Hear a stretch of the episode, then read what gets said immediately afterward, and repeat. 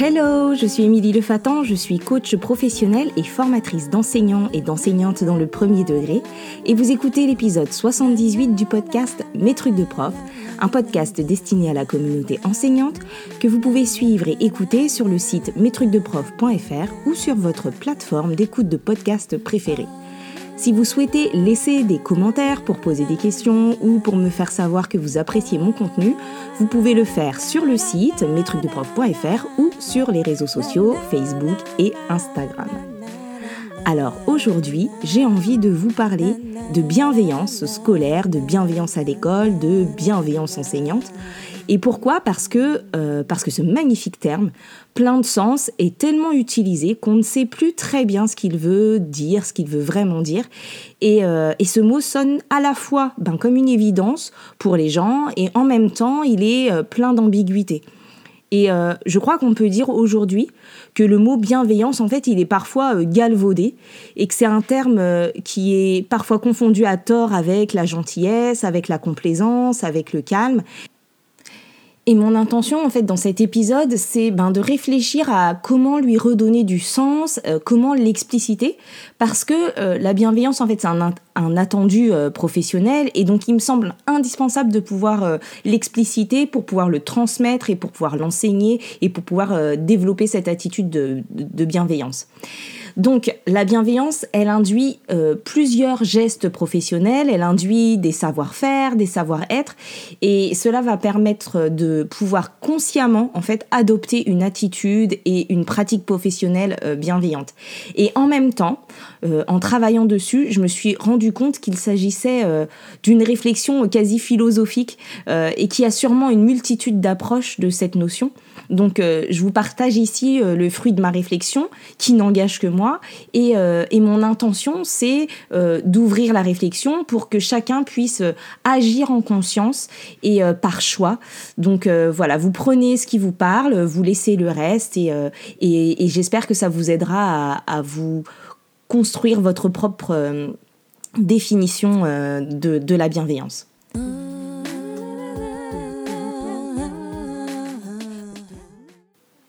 Donc derrière ce mot, euh, bienveillance se cache une multitude de gestes, de postures, de choix, comme je vous le disais. Mais avant toute chose, ben, tentons de définir ce mot. Donc le petit Robert nous dit, euh, entre guillemets, disposition favorable à l'égard de quelqu'un. Mais euh, cette définition me semble un peu trop large pour saisir le concept de la bienveillance. Et donc j'ai aussi trouvé sur cnrtl.fr, le Centre national de ressources textuelles et lexicales, la définition suivante, donc entre guillemets, qualité euh, d'une volonté qui vise le bien et le bonheur d'autrui. Euh, et, en fait, en recherchant, j'ai vu que l'étymologie du mot euh, bienveillance, elle est discutée par les linguistes, mais euh, il semblerait que ce soit un mot qui vienne du latin, bona vigilancia, qui signifie le fait de bien veiller, d'avoir une bonne vigilance. Et du coup, j'ai eu envie d'aller regarder les traductions en anglais, mais, surtout en allemand, parce que la construction des mots en allemand est souvent très précise. Et, donc en anglais, on trouve surtout caring, donc avec l'idée de prendre soin, de veiller, et goodwill. Euh, et en allemand, euh, on, dit euh, wohlwollen. Et dans tous les cas, on peut décomposer le mot bienveillance en fait en volonté ou intention de bien, donc vouloir le bien d'autrui. Mais à l'école, Qu'est-ce que ça veut dire en fait vouloir le bien d'autrui? Et autrement dit, de quoi parle-t-on quand on parle de bienveillance? Donc premièrement, qui peut être cette autrui. Euh, évidemment, cette bienveillance, elle est requise à l'égard de tous les usagers et de tous les protagonistes de l'école, les élèves d'abord, mais euh, aussi ben, tous ceux qui gravitent autour, euh, donc de la bienveillance à l'égard des familles, à l'égard des personnels. alors ben, voilà, aujourd'hui, je vais pas parler de tout ça et je vais me focaliser sur la bienveillance à l'égard des élèves. Et parce que ce qui m'intéresse, en fait, c'est de vous faire réfléchir sur ce qui dépend de vous, ce dont vous pouvez prendre conscience et ce sur quoi vous vous pouvez agir. Alors j'ai envie de questionner finalement, euh, c'est quoi être un enseignant ou une enseignante bienveillante? Et, euh, et, je devrais même plutôt dire, je crois, avoir une posture bienveillante ou agir avec bienveillance. Parce que euh, je suis convaincue que ça peut s'apprendre, que ça peut s'enseigner, que ça peut s'acquérir, que ça peut se développer et qu'on peut agir avec plus ou moins de bienveillance malgré nous parfois. Et donc il n'y a pas cette idée qu'il y a d'un côté des gens bienveillants et de l'autre côté des gens malveillants. En fait, chacun de nous peut entretenir cette bienveillance, euh, la développer et, euh, et, prendre conscience de ce qui nous rendrait euh, plus ou moins bienveillants dans certaines situations. Donc, d'abord, du coup, je me suis demandé qu'est-ce qu'il y a derrière le je veux le bien de mes élèves.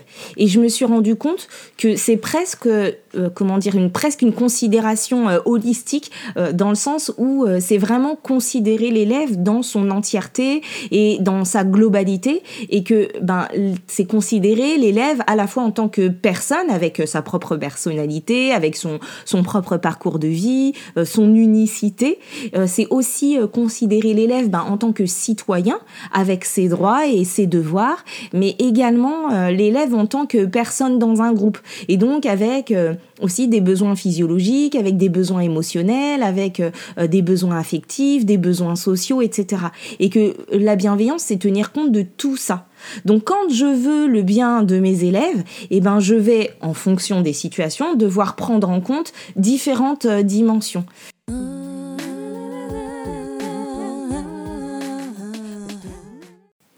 Ensuite, il y a euh, le bien de mes élèves dans l'instant et le bien de mes élèves dans l'absolu ou dans l'avenir.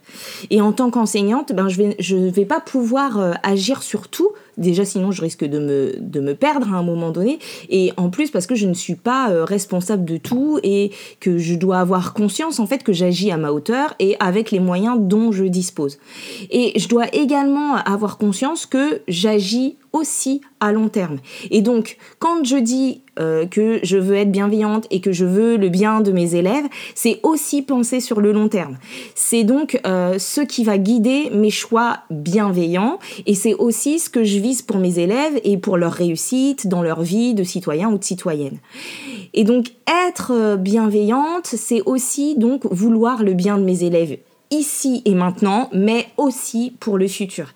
Et c'est tenir compte de, de, ces différentes dimensions dans la limite de ce qui dépend de moi. Donc au final, être un enseignant ou une enseignante qui agit avec bienveillance, c'est ben, adopter une posture, c'est faire des choix et communiquer de façon à permettre aux élèves de se sentir le mieux possible ben, donc dans le présent pour pouvoir apprendre et pour pouvoir progresser le mieux possible et réussir le mieux possible à l'avenir.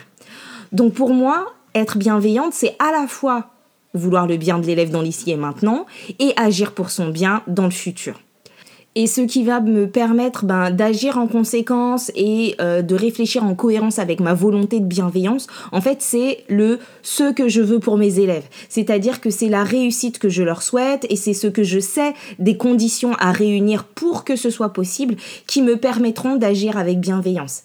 Et du coup, il ne s'agit pas euh, d'une réponse claire et précise, mais de choix continuels. Et pour pouvoir faire ces choix, eh ben, je dois être au clair avec les besoins des élèves. Et de quoi euh, ont besoin les élèves pour apprendre, pour progresser et pour réussir dans les meilleures conditions euh, possibles?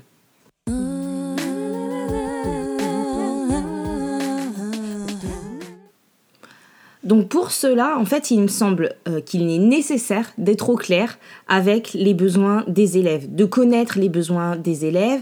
Euh, ça, ça va nous permettre de les satisfaire du mieux possible, d'y répondre du mieux que nous pouvons. Et donc pour vous parler des besoins des élèves, je me suis appuyée sur euh, différentes typologies des besoins euh, pour vous proposer en fait des besoins d'élèves à l'école. Donc j'ai regardé ce qu'il y avait du côté de la pyramide euh, des besoins de Maslow, les 14 besoins de Virginia Anderson qui est behavioriste, les trois grandes catégories de besoins en psychologie et de la liste de besoins qu'on m'avait donné dans ma formation de, de CNV. Et, et, en fait mon idée c'est d'entrer par les besoins et de vous proposer peut-être des gestes gestes ou, postures professionnelles qui vont avec et qui s'inscrivent dans une posture d'enseignement bienveillante. Et vous allez voir qu'il y a mille et une façons d'agir avec bienveillance. Et donc les exemples que je vais vous donner ne sont que des exemples qui me sont passés par la tête et absolument pas euh, une liste exhaustive de tout ce qu'il faut faire ou pas faire pour être bienveillant.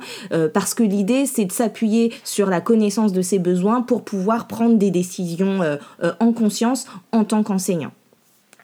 Donc, euh, les premiers besoins dont je vais vous parler, euh, ce sont les besoins physiologiques. Euh, respirer, se nourrir, boire, dormir, se reposer, aller aux toilettes, etc.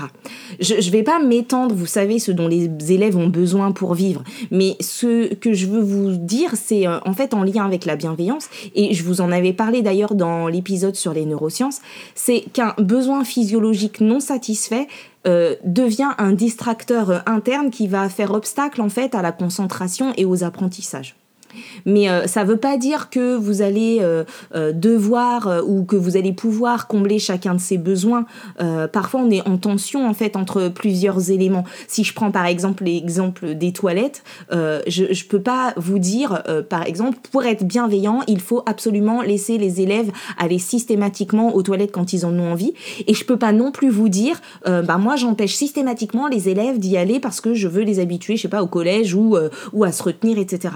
En fait, ça va dépendre des situations et de sa conscience du besoin et peut-être d'un autre besoin euh, qui va venir euh, euh, en opposition. Et donc parfois, on peut pas, parfois c'est pas le moment, parfois c'est pas possible, parfois on sait que ça empêchera l'élève de travailler, alors on l'envoie. Et peut-être que parfois, à un autre moment, on va plutôt demander de se retenir cinq minutes parce qu'on sait que l'élève va pouvoir satisfaire son besoin dans pas longtemps. Enfin bref. Parfois, on a aussi conscience du besoin de repos euh, de nos élèves et on peut euh, observer que tel ou tel élève est fatigué et voir ce qu'on peut y faire ou comment on peut en discuter avec les parents. Parfois, on peut juste avoir conscience que ça fait euh, deux heures qu'on est dans des situations d'apprentissage hyper prenantes en énergie et que du coup, on va leur octroyer une pause. Donc finalement, ben, je suis bienveillante quand je laisse un élève aller aux toilettes et que ça ne dérange pas. Je suis bienveillante quand je réfléchis ben, à la capacité de tenir sans manger, par exemple, de mes élèves pour euh, fixer l'heure du, pique-nique euh, pour une sortie, ou euh, ben, j'agis aussi avec bienveillance quand je dis aux élèves que je, que je comprends qu'ils sont fatigués ou que je comprends qu'ils ont faim et que je les invite à attendre ou que je leur donne l'heure du repas qui arrive. J'agis avec bienveillance ben, quand je ne planifie pas une évaluation le vendredi à 15h30 la veille des vacances parce que je tiens compte de l'état de fatigue de mes élèves. Euh, j'agis aussi avec bienveillance ben, quand je m'inquiète de l'état de fatigue d'un élève et que j'en parle avec sa famille ou euh, quand euh, je tiens compte des besoins physiologiques de mes élèves pour prendre des décisions en fait.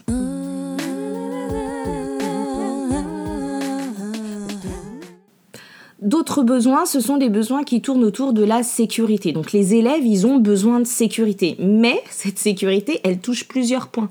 Ils ont besoin d'être protégés euh, moralement, physiquement. Ils ont besoin aussi de savoir qu'ils peuvent compter sur les adultes pour assurer cette sécurité. Ils ont aussi besoin de cadre, d'un cadre rassurant.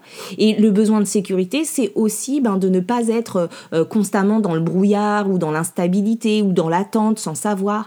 Et donc à ce titre, en fait, le besoin de sécurité, c'est avoir besoin ben, de savoir ce qu'il va se passer dans la journée, de savoir euh, euh, qui sera la personne qui va s'occuper de moi ou qui va venir me chercher, euh, de savoir ce que je vais faire l'an prochain, de savoir dans quelle classe je serai, ou bien il y a aussi la sécurité affective. Et donc ça, c'est aussi ben, de ne pas avoir peur, de ne pas avoir peur de parler, de ne pas avoir peur de se faire gronder, de ne pas de savoir sur qui je peux compter et d'avoir des adultes sur qui on peut compter pour se rassurer.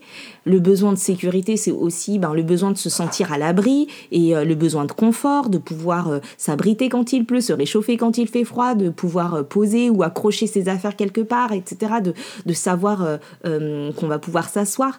Donc en fait, finalement, pour répondre avec bienveillance aux besoins de sécurité des élèves, ben, je peux me dire que je fais preuve de bienveillance quand, ben, quand je pose un cadre, que je veille au respect des règles, que je veille au respect des personnes, quand je m'assure um, que mes élèves vont bien, quand j'écris le programme de la journée pour qu'ils sachent ce qu'ils vont faire et ce qui va se passer, quand, quand je préviens mes élèves que je serai remplacée le lendemain ou quand euh, j'appelle les parents pour savoir pourquoi ils sont en retard, pour expliquer par exemple à mon élève pourquoi il reste à l'étude ou au goûter et à quelle heure on viendra le chercher, etc. pour le rassurer. Euh, je suis aussi, euh, j'agis avec bienveillance quand je dis clairement aux élèves qu'ils passeront dans la classe supérieure sans leur faire croire qu'il y a une possibilité qu'ils alors que on sait que ce sera pas le cas. Euh, j'agis avec bienveillance quand je réponds à leurs questions sur l'organisation temporelle ou matérielle ou quand je fais une place à un élève euh, ou une élève qui est euh, répartie d'une autre classe, etc. toutes ces actions, toutes ces petites décisions, eh bien, elles vont satisfaire le besoin de sécurité des élèves, qu'il s'agisse ben, de sécurité physique, de sécurité morale, de sécurité affective.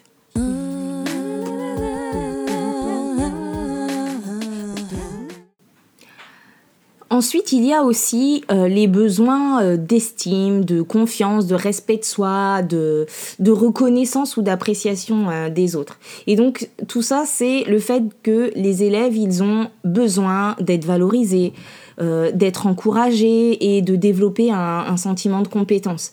Et donc savoir qu'ils savent des choses, euh, savoir qu'ils ne sont pas vierges de connaissances, euh, savoir qu'ils sont importants et qu'ils ont de la valeur et, ils ont besoin de cela pour se sentir bien dans l'instant, mais aussi pour pouvoir apprendre et pour pouvoir euh, euh, avancer, progresser et être en confiance. Et donc ils ont besoin qu'on valorise ce qu'ils savent déjà faire, ils ont besoin qu'on leur montre euh, leur réussite et pas seulement leurs erreurs, ils ont besoin qu'on les encourage, qu'on reconnaisse leurs efforts, leurs progrès, leur persévérance, leur implication. Et donc je peux dire que je fais preuve de bienveillance quand, quand je veille à ne pas mettre d'étiquette sur les élèves, quand je ne les humilie pas, quand je valorise les progrès, quand je leur montre leurs acquis, quand je ne juge pas leur goût et leur mode de vie, euh, quand euh, euh, je pense à eux quand, quand ils sont absents et que les élèves se mobilisent pour copier les leçons des absents par exemple, ou quand je reconnais les qualités de chacun. quand, je, quand les, leurs actes en fait ne caractérisent pas leur personne. Hein, c'est pas un élève qui est méchant, c'est peut-être ce qu'il a fait à un moment donné qui est méchant par exemple ou euh, quand je suis convaincue ben voilà qu'ils peuvent tous progresser et, et que je le leur dis. Voilà que je considère pas qu'ils sont comme ça et que c'est fixe et que ils bougeront pas mais que je considère et que je suis profondément convaincue euh, qu'ils peuvent avancer qu'ils peuvent progresser et que je leur fais savoir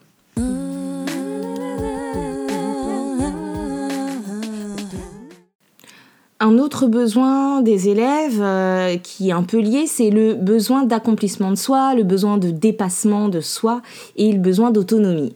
Donc euh, dans l'épisode sur la confiance en soi, je vous disais que la confiance en soi, elle se construit dans et hors de la zone de confort. Et être bienveillant, c'est aussi proposer aux élèves des situations qui leur permettront de sortir de leur zone de confort, mais dans certaines situations, ou de sortir de leur zone proximale de développement dans d'autres. Et ils ont besoin euh, d'autonomie, ils ont besoin de faire des choses seuls, ils ont besoin qu'on leur fasse confiance et qu'on les incite à passer à l'action. Et ça va leur permettre de vivre le sentiment ben, d'accomplissement de soi, le sentiment de dépassement de soi. Et donc je peux dire que je suis bienveillante quand je ne fais pas tout et toujours à leur place, que je suis pas toujours avec eux, mais que je, les laisse essayer, que je les laisse se tromper, que je les laisse euh, tâtonner, que je les laisse faire des choses tout seuls. et du coup, peut-être que ça va aussi vous, euh, rassurer ou vous dédouaner, je ne sais pas euh, quel terme utiliser, mais pour vous dire que c'est pas parce que vous n'êtes pas tout le temps avec un élève derrière lui à tout faire avec lui que vous êtes malveillante. Au contraire, ça peut faire partie aussi de la bienveillance de décider à un moment donné ben, de laisser la place à l'élève pour s'envoler et pour essayer tout seul. Et donc ce besoin d'accomplissement et de dépassement de soi, c'est euh, aussi en corrélation avec un besoin d'apprendre. Et en fait, les élèves donc ont besoin d'apprendre, ils ont besoin de grandir, ils ont besoin de se développer et ils ont besoin d'apprendre de nouvelles choses, ils ont besoin de constater qu'ils ont appris de nouvelles choses et qu'ils progressent. On rejoint là un peu le, besoin d'estime. Donc oui, euh, je suis bienveillante quand ben, je propose à mes élèves euh, de découvrir ou d'apprendre de nouvelles choses, quand, quand je m'assure de ne pas refaire éternellement les mêmes notions de la même façon, euh, les mêmes choses qu'ils auraient déjà fait les années antérieures. Je suis aussi bienveillante quand je propose de travailler euh, ben, sur une thématique différente ou quand je leur permets de découvrir des choses qu'ils ne connaissent pas ou qu'ils n'ont pas l'habitude de faire, quand, quand je ne laisse pas un élève de côté aussi, quand je m'assure que ben, tous les élèves progressent à leur rythme, quand je m'assure qu'il n'y a pas un élève qui s'ennuie parce qu'il n'est pas au même niveau que les autres, que ce soit parce qu'il est légèrement euh, en retard ou en avance ou que sais-je en fait. Et donc cela, ça m'amène au besoin suivant, qui est le besoin de s'occuper, ou plutôt peut-être le besoin de ne pas s'ennuyer. Parce que oui, même si on sait que ben il est bon de s'ennuyer quand le cadre nous permet de laisser libre cours à notre créativité, à notre imagination. Oui, c'est vrai, mais bon, en fait, à l'école, c'est pas forcément souvent le cas. Et, ce que je veux dire par le besoin de ne pas s'ennuyer, c'est aussi le besoin de ne pas s'ennuyer intellectuellement.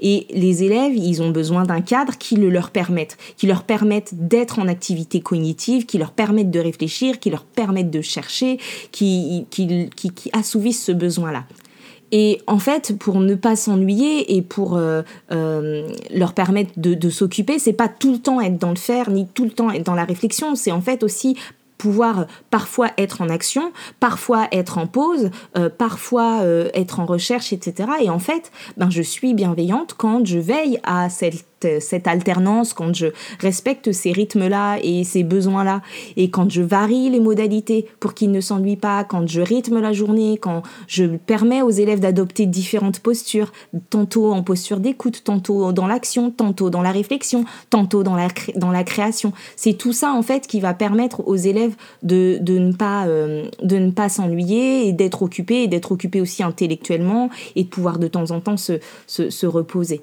Voilà.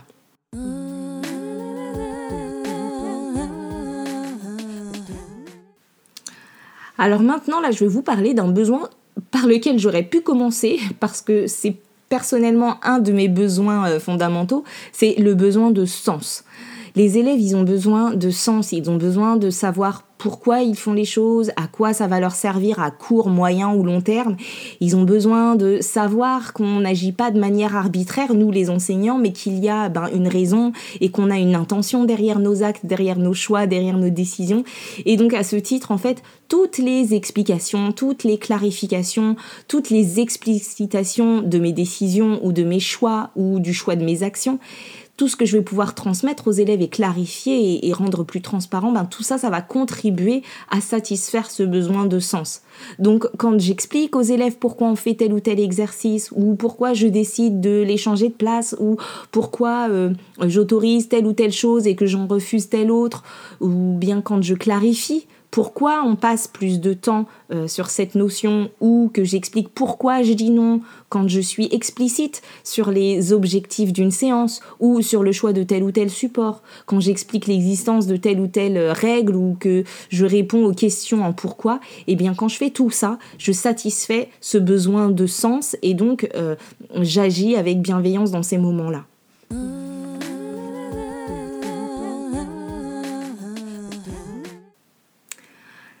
Les élèves ont également besoin de communiquer, ils ont besoin d'être écoutés, ils ont besoin de pouvoir communiquer avec leur père, avec les adultes, ils ont besoin aussi de pouvoir être écoutés quand ils ont besoin de parler, quand ils ont besoin de se confier ou de poser des questions. Donc finalement, euh, j'agis avec bienveillance quand, euh, ben, quand j'écoute sans jugement euh, tous les protagonistes d'un conflit, ou bien quand je permets à un élève d'expliquer ce qu'il a compris ou ce qu'il n'a pas compris, ou de poser des questions, ou quand je prévois des moments dans la journée où les élèves pourront échanger entre pairs, apprendre entre pairs, travailler ensemble, ou bien quand je prends le temps de discuter avec un élève qui, en a besoin, à chaque fois que j'ai conscience en fait de ce besoin de communiquer et que du coup je prends des décisions en conséquence euh, et de ce besoin aussi d'être écouté, euh, quand j'en ai conscience en fait j'agis avec bienveillance. Après, un autre besoin, c'est le besoin de, de, se divertir, de jouer, de bouger, le besoin de mouvement. Les élèves, ils ont besoin de euh, ne pas rester assis sans bouger pendant des heures. Certains, ils ont besoin de gigoter, certains ont besoin de rire, de plaisanter, d'avoir des activités ludiques, etc.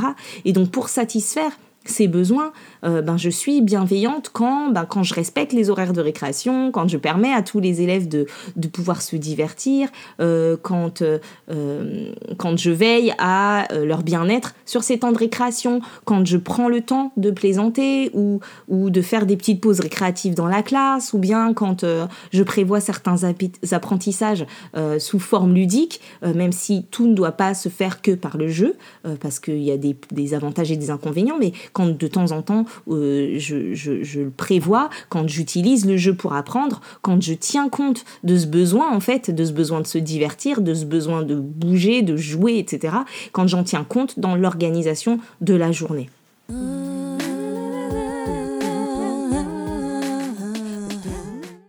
Les derniers besoins dont je vais vous parler sont euh, des besoins qui pourraient presque régir les autres. C'est les besoins d'appartenance et d'amour. Et donc euh, ces besoins-là, ça signifie pas forcément euh, euh, que les élèves ont besoin de câlins, hein, mais qu'ils ont besoin en fait de se sentir inclus, de sentir qu'ils ont leur place dans la classe, de sentir qu'ils sont appréciés, qu'ils font partie du groupe, qu'ils sont des élèves comme les autres. Ils ont besoin de savoir qu'on les déteste pas, qu'on ne les ignore pas, et ils ont besoin en fait d'exister en tant qu'élèves. Ils ont besoin de signes de reconnaissance, et d'ailleurs ils en ont tellement besoin que certaines fois, ils vont même préférer être reconnus pour de mauvaises raisons que pas reconnus du tout. Et donc, euh, euh, si je pense à ce besoin d'appartenance et à ce besoin d'amour, et eh ben, j'agis avec bienveillance. Ben, quand euh, quand j'accueille tout le monde au même titre, quand je dis bonjour à tout le monde, quand je veille à ce que chacun ait une place, à ce que chacun se sente euh, faire partie du groupe, quand je veille à inclure tout le monde, à entendre chacun, ou bien euh, euh, à ce que tout le monde soit choisi, je sais pas, dans l'équipe de foot, ou bien ait un binôme pour le travail de maths, ou quand je valorise les élèves qui sont un peu en marge, que j'essaye de trouver des choses pour les inclure et, et, les faire se sentir dans le groupe, quand je fais des compliments à tout le monde et pas seulement aux mêmes, etc. Donc tout ça, tout ça vont contribuer à entretenir, euh, à satisfaire plutôt même ce besoin d'appartenance, d'appartenance au groupe et ce besoin, euh, ce besoin euh, d'amour. Ils ont besoin de sentir qu'on aime être là, qu'on aime leur apprendre des choses, qu'on aime les élèves pour les élèves en fait, pas qu'on les aime individuellement pour leur personne, mais qu'on aime faire notre métier, qu'on aime être présente et qu'on est là, voilà, tout ça euh, fait partie de l'ambiance globale, de, l'ambiance bienveillante, du climat bienveillant euh, de la classe.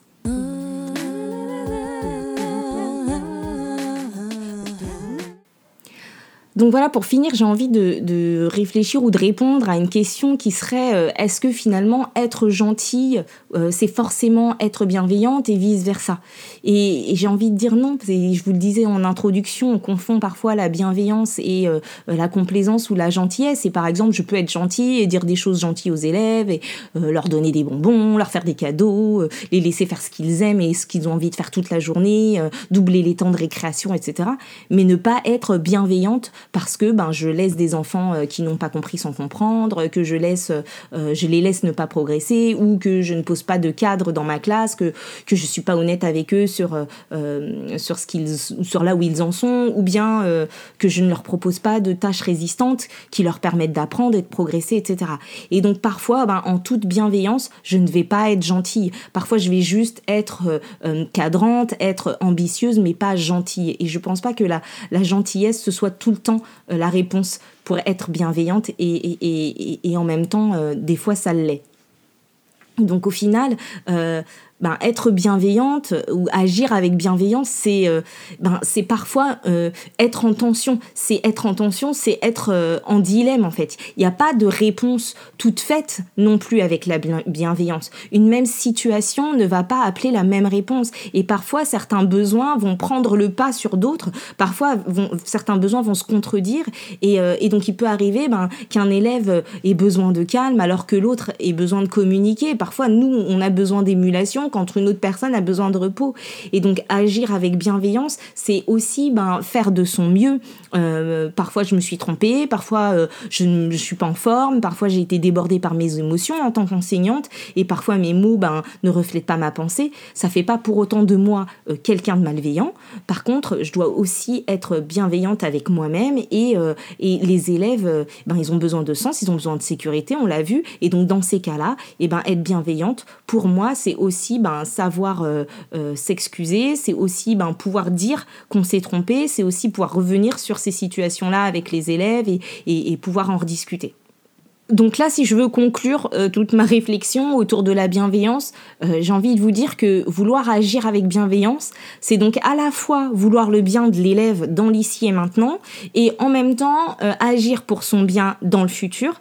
Et donc j'ai pas du tout la prétention d'avoir été exhaustive ni sur les besoins des élèves, ni sur les actions et les situations qui permettent d'agir avec bienveillance. Mais en fait, j'espère juste que euh, que cet épisode, il vous aura permis de remettre en perspective le terme de bienveillance, de, pouvoir mieux visualiser la multitude en fait de gestes professionnels dont il regorge, et, surtout que la bienveillance en fait, ce n'est pas un état ou c'est pas une qualité intrinsèque, euh, c'est pas, c'est juste, euh, c'est surtout en fait une intention, c'est surtout une intention qui va nous permettre d'agir en cohérence avec cette, ce, cette volonté d'être bienveillante, et que pour cela ben, il faut avoir conscience euh, qu'on a envie d'être bienveillant et il faut avoir réfléchi à cette notion de bienveillance. Il faut se questionner, il faut se remettre en question et il faut agir avec authenticité et euh, vulnérabilité.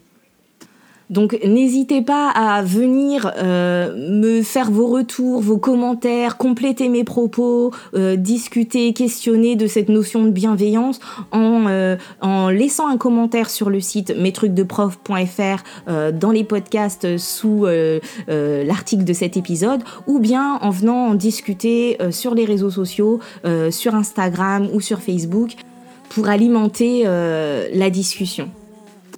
Dites-moi euh, si euh, cet, épisode vous a été utile, ce qui vous a marqué, ce qui vous a peut-être étonné, ce qui vous a été euh, plus bénéfique.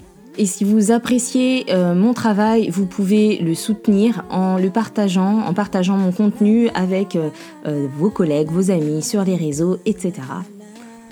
Et je vous laisse avec une définition de la bienveillance selon euh, le docteur Marshall Rosenberg, qui est le fondateur de la communication non violente, qui fera l'objet d'un prochain épisode sur le podcast. Et donc, il définit la bienveillance comme un échange avec autrui motivé par un élan du cœur réciproque.